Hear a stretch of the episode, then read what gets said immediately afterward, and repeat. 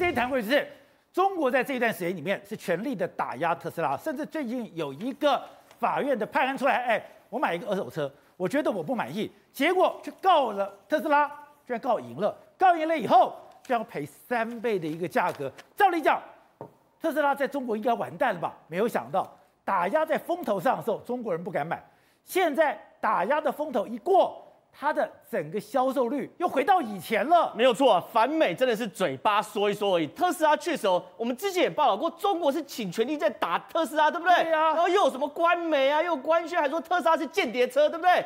结果没想到特斯拉在中国八月卖的超级好，我讲的都超级好哦。八月特斯拉在中国卖了四万四千两百六十四辆，我们都讲跟同比同同期来比较，对不对？同期比较增加两百七十五趴哦。简单讲，去年的八月那时候特斯拉正在成长期，对不对？结果呢，后来到今年一二月的时候，不是中国开始打特斯拉吗？乖了两三个月，就能，大家要买车的时候，还是回过头来买特斯拉。所以大家在雷厉不，中国雷厉风行在打压的时候，我不敢买。可是只要你一稍稍松懈。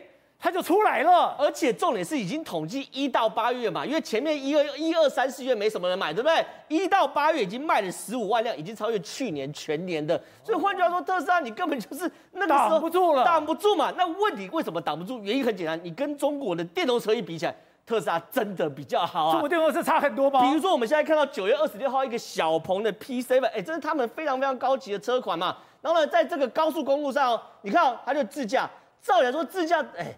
怎么会撞到前面那台车？我、哦、这是自驾最基本的功能，它就撞上去了，撞上去了。这种叫做 ADAS，就是自动巡航。你前面有车子，你就跟着它，它快你就快，它慢你就慢。结果竟然直接撞上去，没有人相信。如果连这种最基本方程都搞不定的话，我怎么相信你自动驾驶？另外一个更糗，有那种小鹏 G 三的车主哦，哎，业代带我去试车。试车的结果结果给我出车祸，为什么自驾也出了问题出车祸？那宝杰哥，我问你，你试完车你会去买吗？不会，你当然不会嘛，你得回头买特斯拉嘛。直接不刹车。对啊，你不刹车啊，所以他去展示 ACE，哎，就展示的时候给我出包。然后呢，也有人在停车场看那种小鹏 P 七你看他开开正常哦，有车子冲出来说，他照说应该要刹停的，结果你看停都不停，直接撞上去，而且速度不快哦，看起来是十二十的速度。你看，因为转很快的话，那个冲来车应该会歪，所以你看撞击力道应该不快，十二十就你看照样撞上去，就连最基本的刹停也做不到嘛。哎，这些在一些不要别我我不讲特斯拉，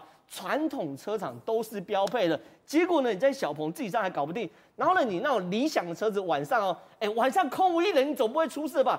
结果你让他开开，哎，三角锥全部当没看到，然后撞上三角锥。照理来说，这个路况是你看车子整个破一个大洞。